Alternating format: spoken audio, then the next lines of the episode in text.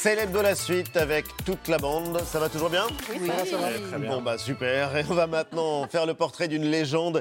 L'histoire incroyable d'un enfant né dans la misère et devenu le meilleur joueur de foot au monde et peut-être même de l'histoire. Un documentaire sur Netflix raconte Pelé. A gente achava que o Brasil era conhecidíssimo, né? Não era, né? Surge o Pelé. Pelé vinha do colégio e era só brincar com bola. E depois de ter sido convocado então para a seleção, a alegria foi enorme, viu? E a gente via que ali estava realmente nascendo o maior jogador de futebol de todos os tempos. Porque não é que o Pelé faça a diferença. O Pelé foi a diferença. Sua pessoa está ficando famosa. Pelé surge no momento em que o Brasil também surge como país moderno. Ele adorava-se. Pelé, Pelé, Pelé. Pelé, et pour revenir sur une histoire hors norme, l'un de nos grands journalistes sportifs, Jacques Vendroux, est l'invité de Célébdo. Bonsoir Président. Bonsoir les amis. Vous êtes au journalisme sportif, ce que Pelé est au foot, Jacques. Merci Ah, de, quand, ah, quand même, ah, quand même. de nous aider à comprendre la légende. Jean-Michel, quand même. Quand même, mais mais justifié. évidemment. J'en sais rien, mais bon, c'est Bah, gentil. justement, on va en parler de ce qui est justifié, de ce qui ne l'est pas et de la manière dont on construit une légende. En l'occurrence, Pelé, c'est ce documentaire vraiment passionnant sur Netflix. Vous l'avez rencontré, Pelé? J'ai eu la chance de le rencontrer euh, à plusieurs reprises, d'abord pour l'interviewer pour France Inter. Alors d'abord, c'est quelqu'un de très simple. C'est quelqu'un qui ne qui tourne pas un film et qui ne s'est jamais rendu compte de ce qu'il représentait. C'est-à-dire, il était le meilleur joueur du monde. Il a, il a créé. Alors Vous avez, euh, j'allais vous poser la question, mais là, le, le- le match est plié. Le meilleur joueur du monde. euh, Non, mais le meilleur joueur du monde euh, à son époque. Après, vous avez eu des joueurs Ouais, qui, étaient, sûr. qui étaient forts, comme euh, Diego Maradona, Michel Platini, Évidemment. Johan Cruyff, euh, j'en oublie forcément. Mais il fait partie, il a été le détonateur du fameux maillot numéro 10.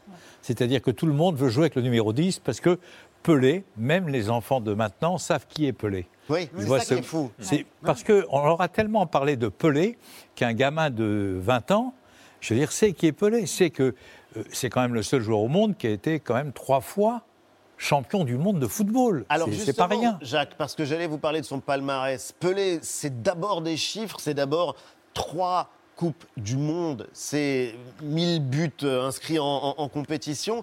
C'est ça ce qu'il faut regarder ou est-ce qu'il faut euh, regarder euh, ce qu'il a changé finalement dans le jeu ce qu'il a apporté au foot. Dans le documentaire, il y a une drôle d'expression. On dit de lui qu'il maîtrise la, la grammaire du jeu à la perfection. Un artiste. C'est Un un, artiste. C'est un artiste. C'est euh, un, un peu, on peut comparer ça à un artiste euh, de cinéma euh, du haut de gamme. Vous voyez, du très haut de gamme. Oui. un artiste, un chanteur. C'est ce qu'on fait de mieux. C'est parce que pourquoi c'est ce qu'on fait de mieux? Parce que comme je me suis permis de vous le dire tout à l'heure, il n'est il est jamais tombé dans le mauvais film. Il n'a jamais été entouré par euh, 50 000, euh, 50 000 conseillers, etc. C'est pas a- Maradona, c'est pas une superstar d'aujourd'hui, c'est quelque chose ah non non c'est pas non non c'est pas Maradona parce que parce que bah, pour d'une manière très simple c'est que euh, moi je me suis amusé tout à l'heure à faire une comparaison avec Platini qu'on a considéré comme un, un des meilleurs joueurs du monde à son époque ou encore puis euh, c'est votre ami, Diego Maradona façon, et en plus c'est mon ami mais il, le- il le sait que je manque d'obje- d'objectivité. Non non mais ce que je voulais dire c'est que ces joueurs là ont eu que deux grands clubs. Oui. c'est-à-dire qu'ils ne sont pas partis dans tous les sens. C'est-à-dire que, et même Zidane, c'est-à-dire que Michel Platini, il a appris à Nancy à jouer au football, il a joué à Saint-Étienne, qui était le meilleur club de l'époque, Et et, il a terminé à la Juve. Mais c'est ça qui fait un grand joueur? Ah, ça veut dire que c'est équilibré. Ça veut dire que ce n'est pas que l'appât du gain.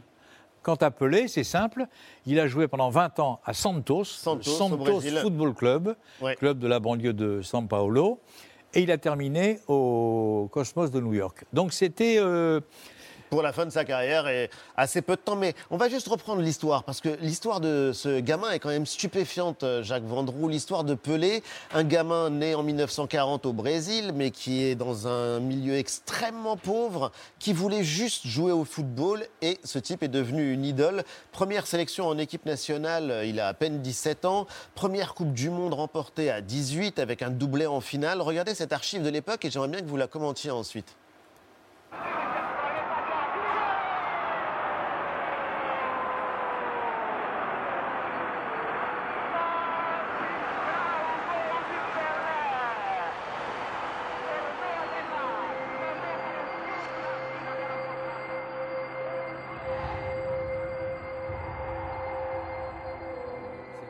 Analyse. Jacques Vendroux, de ce qu'on vient de voir, de ce but absolument extraordinaire. Techniquement, c'est le plus fort du monde. Techniquement, on a parlé de Maradona, on peut parler de Michel Platini, on peut parler de Zidane, on peut parler de Ronaldo, on peut parler de Lionel Messi. Il a quelque chose en plus qui est, à mon avis, ce côté brésilien un peu festif et un peu inconscient.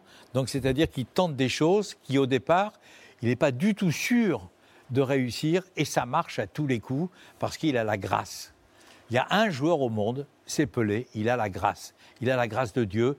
Tout ce qu'il entreprend, ça marche. On peut dire qu'il y a un avant et un après Pelé? Oui, Dans le foot moderne en tout cas? Moi je pense que Pelé, alors ça va vous sembler bizarre, moi je pense que Pelé aurait pu jouer maintenant.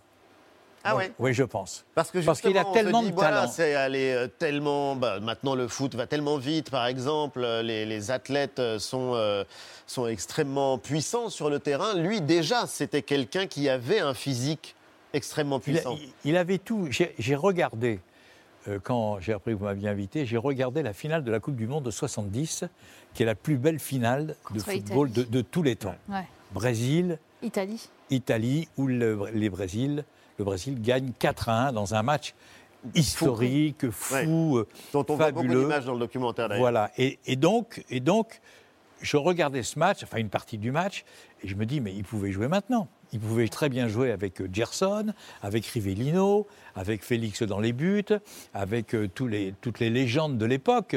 Je veux dire, Il n'y avait pas une immense différence, peut-être physique un peu, mais moi je pense que, vous savez, dans, dans un rêve, euh, Jean-Michel me connaît bien, dans un rêve, je voudrais que tous ces joueurs jouent toujours. Eh oui. Et qu'ils puissent éventuellement même jouer ensemble. Alors, ça, ça vous parliez. qu'on reste jeune, ce serait formidable. Mais oui, Votre- mais vous, vous savez, vous avez des, Et des- vous parliez de cette finale, de cette finale mythique de 1970. Regardez, quelques jours à peine après son troisième sacre, une interview, il revient justement sur sa réussite et avec euh, pas mal d'esprit. Je suis un homme comme les autres qui fait son métier avec le maximum d'attention, qui se prépare au maximum pour le faire bien. C'est ce que je pense de moi. Je suis normal. Êtes-vous un homme riche? Je pense que je le suis de santé et de célébrité. Si seulement j'avais la moitié de l'argent que l'on me prête, alors je serais un homme riche. Il n'est pas bête. Ouais, non, mais incroyable. il se décrit comme un homme normal. Et c'est à peu près à ce moment-là que vous l'avez rencontré. Oui, moi j'ai rencontré euh, donc une fois à Nice où il était été invité par, euh, il était invité par le prince Régnier, si mes souvenirs sont exacts. Et donc il était venu voir un match euh, dans l'ancien stade du Ray à Nice, un match de championnat. Donc évidemment quand il est arrivé c'était l'émeute. Et puis j'ai demandé une interview, on m'a dit oui, j'ai pu l'interviewer pendant 20 minutes, j'ai posé des questions euh, sur les joueurs français de l'époque, il les connaissait, en tous les cas il avait été bien briefé. Mais franchement, très honnêtement, le bon mec, vous savez le bon mec, Bon mec, oui. le bon mec. Aujourd'hui, on ne pourrait plus Oui. un, un, Oui, ça serait impensable. Messi ou Cristiano Ah Ronaldo non, mais c'est un- au débeauté. euh, Ah non, mais il faut donner. Enfin, à part Jacques Vendroux. Non, non, il faut donner Jacques 52 coups de téléphone. Euh, il faut envoyer 10 000 mails.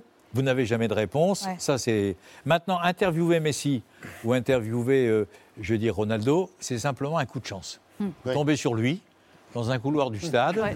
ou dans la rue, vous avez un micro, là, c'est de la chance. C'est tout.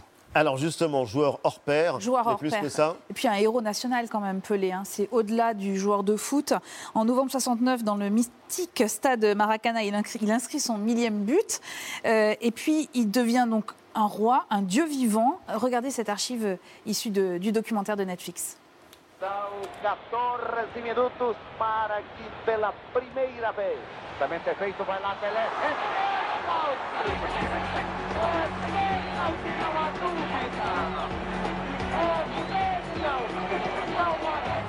É estava mesmo nessa tristeza foi futebol. Era exatamente aonde o brasileiro se extravasava. E com esse líder ídolo é, inigualável que é o Pelé. La femme que vous venez de voir, c'est Benedita da Silva. Elle était députée du Parti euh, des Travailleurs. Elle a été euh, ministre de la Santé aussi. Jacques Vendroux, on disait un héros national, mais pas seulement. Regardez ces images de 1971. Euh, sur les Champs-Élysées, Pelé est acclamé avec la Coupe du Monde qu'il a gagnée un an auparavant, la troisième qui est remportée. Comment vous expliquez cette aura, cette fascination internationale qu'on a pour lui? Mais vous savez que Pelé, les deux sportifs, malgré les basketteurs de NBA, les- de- je veux dire, parmi même les stars de maintenant, je veux dire, on parlait de Ronaldo, de Messi, de, Oui. les deux personnes les plus connues sur le plan sportif dans le monde, c'est Pelé et Mohamed Ali. Ouais. Ce sont deux. Pelé, Mohamed Ali, ils ont. Ils, ont, ils écrasent tout le monde. Ils écrasent tout le monde. Ils- Vous pouvez parler de Ronaldo, vous pouvez parler de Messi, ils sont très contents, d'accord. Mais pour eux, mais pour n'importe qui, c'est Pelé, c'est c'est Mohamed Ali avec tout ce que ça comporte comme excès, Oui, etc. mais C'est ce que j'allais vous dire, parce que dans le documentaire, il est question de Mohamed Ali, justement, mais avec euh, le côté volet politique, qui était, très, qui était un sportif très engagé, contrairement à Pelé. Pour le Pelé coup. ne s'est jamais, euh, je veux dire, engagé politiquement, euh, sauf que euh, après la dictature, il s'est il s'est lâché un peu. Oui. Il s'est un peu lâché quand même. Après, Il s'est- après, Parce que c'est vrai que c'est Mais dans il était jeune, un peu, voit, et il quand il y a le coup d'état militaire, quand il y a la dictature qui s'installe au Brésil et qu'on lui demande si quelque chose a changé pour lui, il dit non. Finalement, le jeu est resté le même, le foot a continué comme avant. Je ne veux pas m'impliquer. Il est passé complètement à côté. euh, volontairement ou pas d'ailleurs de, de- de ce moment majeur dans, dans l'histoire de son pays. Et il y a euh, quelque chose, moi, que j'aimerais bien euh, que vous nous disiez, c'est que Pelé, il est là, encore dans la tête des plus jeunes. On a avec euh, Mbappé, par exemple, quelque chose d'assez fort. On les a vus ensemble. Et normalement, un jeune joueur de foot d'aujourd'hui, il a été abreuvé, nourri, biberonné à FIFA, à la PS. euh, Qu'est-ce qui fait qu'on se souvienne d'un d'un joueur des années 60 Parce que d'abord, il a gagné. Il a gagné et il a le sourire. Donc déjà, vis-à-vis des jeunes, vis-à-vis de tout le monde, c'est très important. Un champion qui gagne et qui sourit, Oui. il a tout gagné au départ. Tout. Déjà, dans la sympathie, etc. C'est pour ça que Mbappé est assez populaire, parce que c'est quelqu'un de souriant. C'est pour ça que la génération euh, de, de Giresse. Platini, Oui. etc., sont très populaires encore maintenant. Je veux dire, parce que c'est des gens qui souriaient. Les gens de 98, de Laurent Blanc euh, et d'Aimé Jacquet sont des gens encore très populaires parce que c'est des gens qui souriaient et qui avaient, qui avaient envie de se marrer. Et Pelé, il avait envie de se marrer. Euh, Vous savez, je vais vous raconter une anecdote. Pelé a exigé, à la fin de sa carrière, de réunir tous les ans tous les anciens de 1970 qui ont gagné la Coupe du Monde et tous les anciens de Santos dans un même dîner. Il a exigé. Alors évidemment, ils ont 80 ans, ça, ça me nuise. Malheureusement, malheureusement, il y en a qui sont, qui sont partis. Et à chaque fois qu'ils se voient, c'est pour dire qu'il y a quelque chose, il y a le cœur, il y a l'affectif qui est très important. Quand ils se voient, et c'est très bien raconté, euh, quand, quand ils arrivent au restaurant à Santos, c'est toujours le même restaurant. Je veux dire, ils arrivent, alors ils, ils étaient, euh, allez, une bonne trentaine au début, maintenant ils sont plus que 7 ou 8, vous voyez ce que Ouais, je veux bien dire sûr. Ils pleurent Il pleure. il pleure. Il se voit, il pleure. Alors, vous avez Pelé, en plus c'est un petit peu émouvant parce que Pelé arrive en fauteuil roulant parce qu'il a du mal à marcher, etc. Et quand il rentre, vous avez les sept autres qui se lèvent et qui pleurent en le voyant. Donc il y a ce côté affectif qui existe encore entre eux. Et il y avait beaucoup de- de- d'affectifs aussi dans les rapports de, de Pelé avec la presse, etc. Euh, moi, j'ai rencontré des journalistes qu'il avait côtoyés, etc. Il a toujours essayé de faciliter les choses, parce qu'il disait, si on parle de moi, c'est qu'on va parler du Brésil. Oui. Vous voyez, il y avait, euh, il y avait un partage.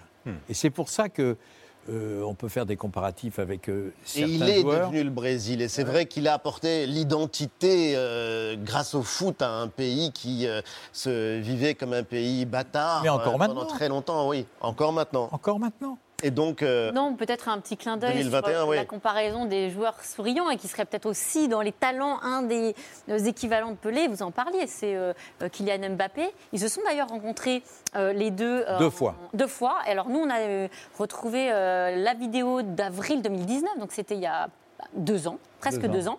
Mais le t'es forte en calcul. prince, en plus, j'ai- mis un peu de temps, t'as vu le temps que ça jusqu'à mon cerveau. Non, mais bravo. Quand le prince rencontre le roi, et d'ailleurs vous y étiez, on regarde. J'ai pas arrêté de le toucher pour voir si c'était réel. Mais c'est un plaisir d'être ici. Voilà, c'est. Comme j'ai toujours dit, le football m'a donné l'opportunité de, de réaliser des rêves. Des rêves que, lorsque j'étais enfant, je m'étais dit que c'était presque impossible. Et ce rêve en faisait partie. Voilà, pour moi, c'était l'icône, la légende absolue. Et je m'étais dit que voilà, de le voir en cassette était déjà bien. Mais de le rencontrer aujourd'hui, c'est une fierté sans nom. Elle est quand même très euh, touchante, cette admiration, cette affection. Non, mais c'est pour ça que tout ça est très émouvant quand on parle de Pelé, parce que quand vous avez Mbappé, euh, il est en train de nous dire je vis un rêve éveillé. Oui. D'être avec Pelé. Je suis avec Pelé, je suis pas avec, euh, je suis avec Pelé. Je suis Mbappé. Bon, d'accord, j'ai peut-être été champion de France avec le Paris Saint-Germain, j'ai peut-être été Champion excellent du monde. Champion du monde, Mais etc. rappelle-t-il dans la vidéo Mais- que 92 buts contre euh, plus de 1000 Mais je suis, je, je suis Mbappé, ok. Mais là, je suis devant Pelé. Mais, mais c'est important ce que vous dites parce que euh, Mbappé euh, le pense vraiment. Et il y a beaucoup de joueurs euh, qui ont beaucoup d'admiration, mais des grands joueurs aussi pour Pelé. Comme il y a des grands joueurs qui ont de l'admiration. les grands joueurs, entre eux, ont toujours de l'admiration pour l'autre. Ça a toujours été comme ça. C'est-à-dire que Platini, par exemple, son idole, eh bien, ça a été euh, qui a joué euh, au Real Madrid, qui a joué avec l'équipe nationale de Hongrie. Vous aviez des, des cas particuliers. Mais Jean-Michel veut des nouvelles de, de- de Neymar, parce qu'on parle de Ah. très très grands joueurs. Vous savez que, Jean-Michel mène un, un combat contre Neymar qui euh, dure depuis des années maintenant. C'est vrai, vrai. Et- Bah, faut remarquer, il faut remarquer que le PSG fait une très bonne performance à Barcelone, avec un Mbappé formidable. Neymar n'est pas sur Neymar n'est pas là. Moi, je pense que Neymar, il empêche plutôt les, les talents d'éclore et qu'il ne les aide à, à grandir. Bon, Et Jean-Michel a C'est un, une opinion un petit peu personnelle. raison. Ouais. Je n'ai jamais entendu Pelé Parler de Neymar. parler de Neymar. Ouais. C'est pas du tout le même niveau. Enfin, je veux dire, il faut pas. euh, Et bon, mais en pas- tout cas, il fête l'anniversaire de sa sœur chaque année. C'est aussi quelque euh, chose euh, avec de Jacques. très émouvant. Il y a quelque chose, Jacques Vendroux, euh, qu'on voulait vous demander, puisque vous aimez le foot et vous aimez le jeu et vous aimez être dans, dans, dans les stades. On peut plus aller au stade. Ouais. Est-ce que ça a changé profondément la nature du foot? Parce que les championnats ont continué, parce qu'on peut voir de très grandes équipes s'affronter. Malgré tout, est-ce que euh, l'absence du public euh, dans les stades fait que le foot change de nature là sous nos yeux? Le foot est en train de changer à 300 Ouais. Évidemment, c'est-à-dire que euh, le public, on peut parler du public, on peut parler des supporters, on peut ne pas être d'accord, etc., avec le comportement de certains supporters, mais on s'aperçoit là, maintenant, qu'ils sont indispensables. Vous regardez un match de football, je veux dire, sans public, ça n'a, je ne dis pas que ça n'a pas d'intérêt, mais je veux dire, mais... Mais les pas- joueurs jouent différemment? Est-ce que les joueurs jouent différemment? Ah mais moi, je suis persuadé que dans leur subconscient, ils jouent différemment. Ouais. Il y a moins d'intensité. Il y a moins. d'intensité, ils sont moins exposés, que ce soit dans le jeu, que ce soit dans l'environnement, que ce soit autour du stade, etc. Rien, ça n'a rien à voir. Un mot, euh, Antoine? Oui, une menace plane aussi. En tout cas, on espère qu'il y aura des spectateurs euh, en 2022 pour la Coupe du Monde, euh, si jamais il y a des équipes et des spectateurs pour y assister, parce que le Qatar euh, organise cette compétition dans des conditions un peu particulières. Il y a eu des soupçons sur les conditions d'attribution de la compétition au Qatar. Et puis là, récemment, le Guardian, un journal anglais, a donné un, un chiffre qui fait froid dans le dos. 6500 ouvriers, des étrangers pour la plupart, euh, sont morts sur les chantiers des, des stades construits pour la compétition. Certains donc appellent au boycott de la compétition. Est-ce qu'il faut boycotter, euh, Jacques Vendroux, la, la Je pense du pas, Monde, la je prochaine pense Coupe pas qu'il faille boycotter la, la compétition, mais je crois qu'il faut leur imposer je veux dire, des règles. Il faut leur dire c'est comme ça et c'est pas autrement. C'est un peu tard. C'est pas. Non, mais je parle dans l'organisation. Je parle dans l'organisation. C'est-à-dire que, ok, vous avez la Coupe du Monde, ok, vous allez en faire, euh, je veux dire, bon usage, j'espère, mais il faut vous rentrer dans un dans un carcan. C'est pas autrement, ce n'est Ouais. pas possible. Autrement, c'est pas possible parce que quand vous parlez des 6000 morts euh, sur les Au moins. Chantier, au, au c'est ça moins, Ouais, non, non, non, non, 6000 morts qui ont construit les stades. et ce qui est terrible, c'est que je crois que les gens euh, s'y intéressent pas beaucoup. Et il faut noter qu'en France, je ne sais pas ce qu'il en est dans les autres pays, l'enquête du Guardian a été peu reprise, Mhm. un peu dans l'équipe, euh, dans la- le reste de la presse écrite euh, très peu, les médias audiovisuels en ont très peu parlé, et on a du mal à regarder cette euh, information, je ne sais pas si c'est une réalité, cette information, et peut-être qu'en France particulièrement, C'est la on est, raison aussi, pour laquelle nous voulions en parler. on est aussi un peu gêné, ben, pas, pas, pas nous forcément, mais en général euh, dans la société, parce que le Qatar c'est aussi le PSG, que sans le Qatar, euh, euh, Neymar et Mbappé, ils ne seraient pas là. Et donc, euh, on, on gère ces contradictions-là et on n'arrive pas à, à regarder ce fait-là qui est, qui est horrible en soi. Parce que moi, j'avais appris que quand les Égyptiens ont construit les pyramides, il y avait beaucoup de gens qui étaient morts, mais je pensais que ça appartenait euh, vraiment à la préhistoire. Ben non, peut-être aujourd'hui encore, ça existe. Merci Jacques Vendroux d'avoir été l'invité de Célébdo. C'est toujours passionnant de vous entendre. Pelé, c'est un documentaire formidable à voir sur Netflix. Célébdo se termine. Un grand merci à Stéphanie Secville, notre Ouais. programmatrice, qu'on embrasse fort. Salut les amis. Salut. Salut à vous, merci de nous avoir suivis. Lundi, rendez-vous avec Anne-Elisabeth Lemoine et toute la bande de C'est à vous dès 19h. Ciao.